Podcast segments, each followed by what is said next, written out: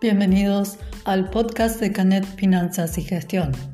Mi nombre es Karen Torres y voy a hablarles de diversos temas financieros para que aprendas a ordenar y gestionar tu dinero, tomar mejores decisiones financieras e impulsar el crecimiento de tu emprendimiento y economía personal. Mi objetivo principal es que estés informado, brindarte herramientas y fundamentalmente motivarte a que tomes acción. ¿Cómo transformar un limón en millones? Eso es inteligencia financiera. No se trata de lo que pasa a tu alrededor, sino de cuántas soluciones diferentes se te pueden ocurrir para hacer crecer tu economía.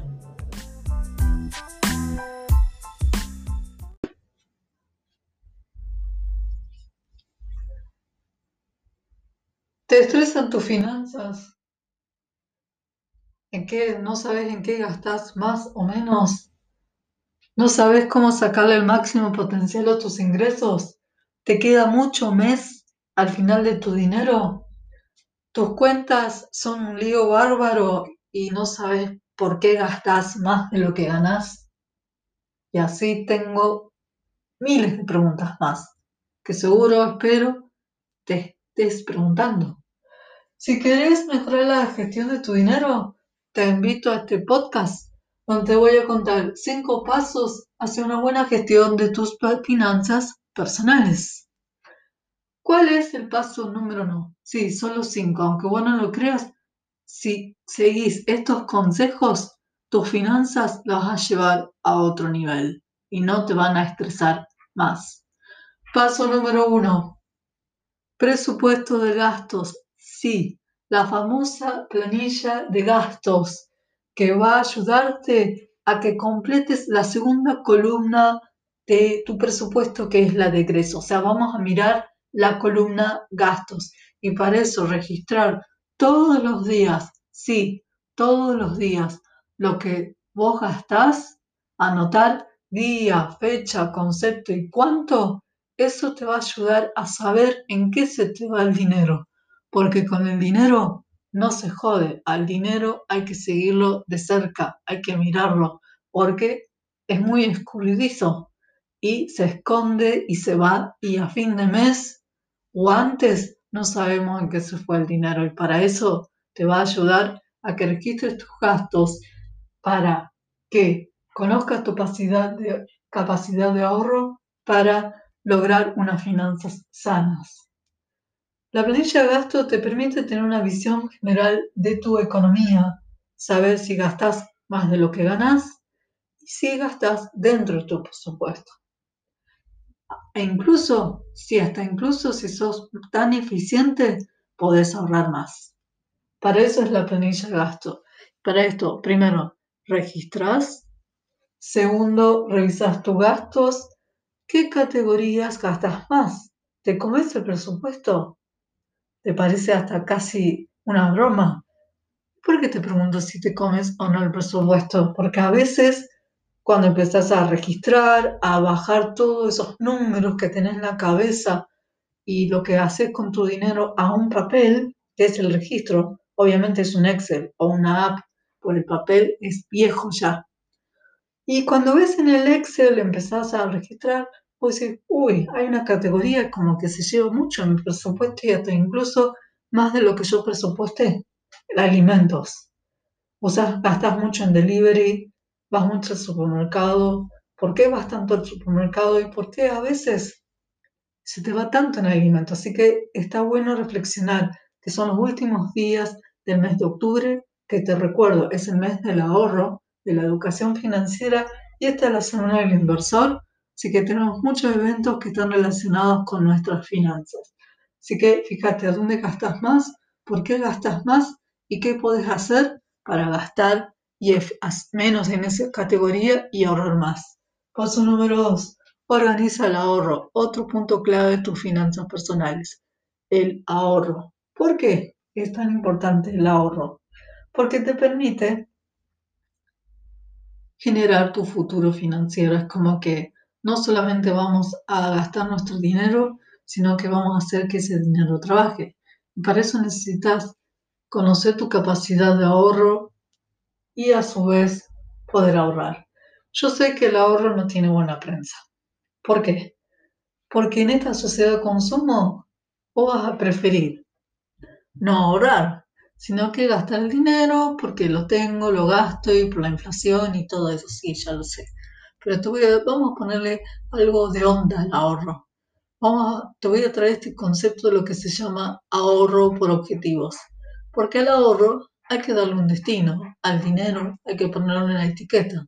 Entonces, ahorro está mucho más bueno que con esto de que le ponemos un nombre. Yo sé que hay que ahorrar y siempre te digo que tu primer objetivo de ahorro tendría que ser el fondo de emergencia. Y por ahí, para vos pensar en los imprevistos o en un caso de emergencia es como que parece hasta hipotético y lejano.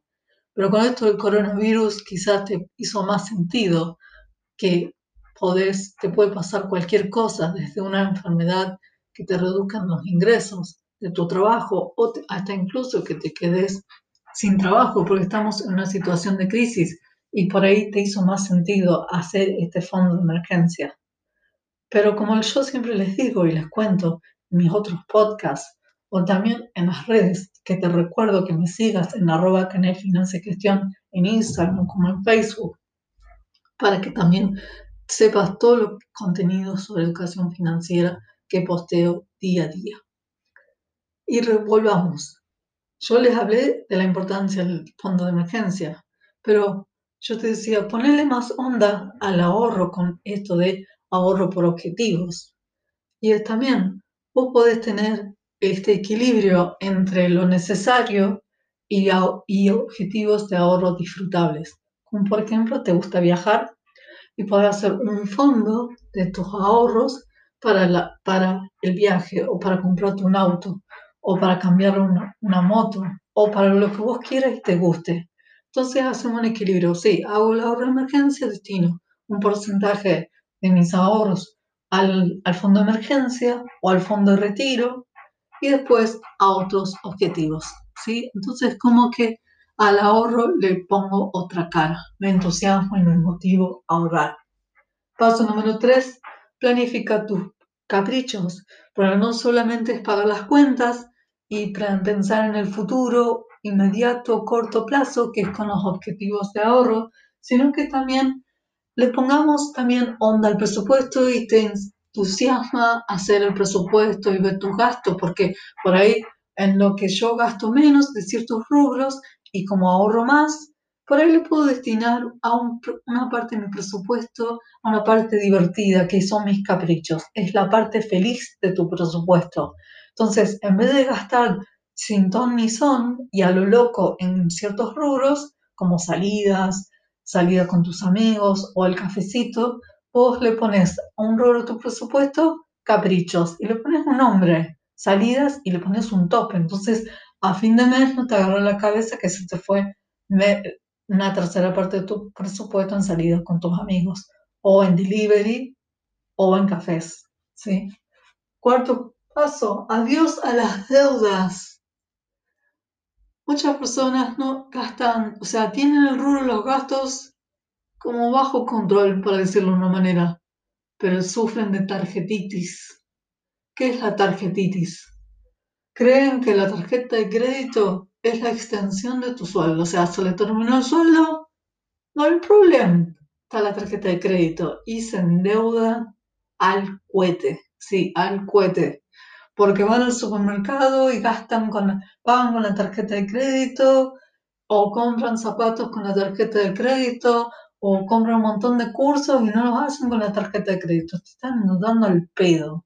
Perdón por la palabra, pero es este te lo tengo que decir claro. O sea, te endeudas, o sea, estás pagando más caro la comida, estás pagando más caro las salidas, estás pagando más caro los cursos. Primero, porque la comida ya te la comiste, ya te la consumiste y todavía no la pagaste.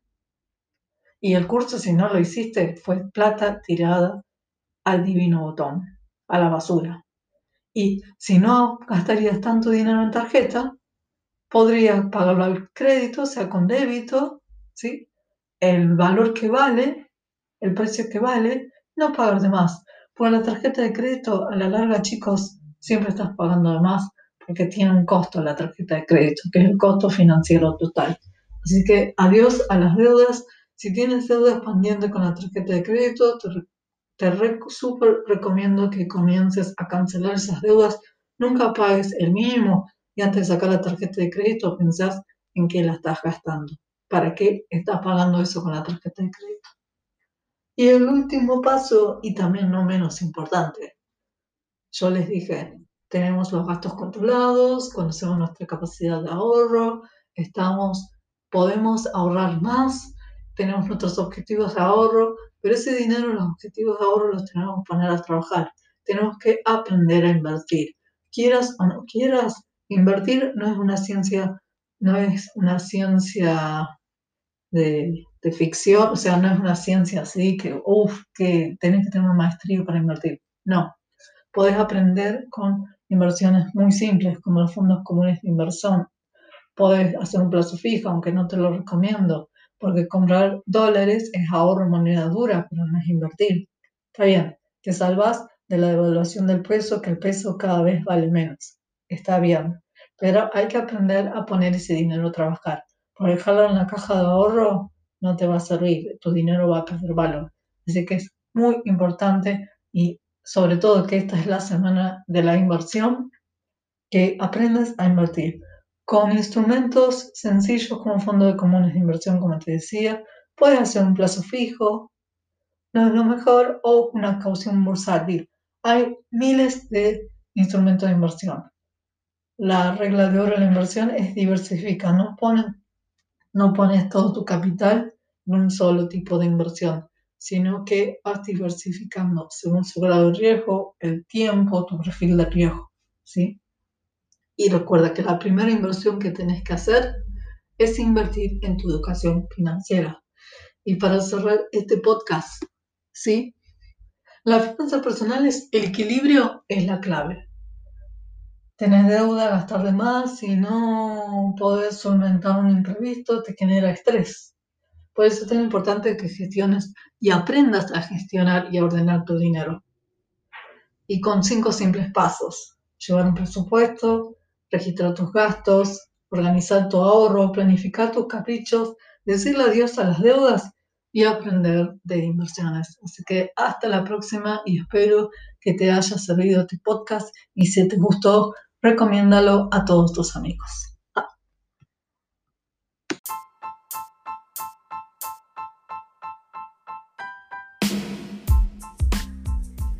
Este episodio ya terminó. Gracias por escucharme. Dedicaste 10 minutos de tu tiempo a educarte financieramente. Si te gustó, comparte este podcast y no te olvides de suscribirte. Y como dice Anthony Robbins, el camino hacia el éxito es tomar acción masiva y determinada. Hasta la próxima.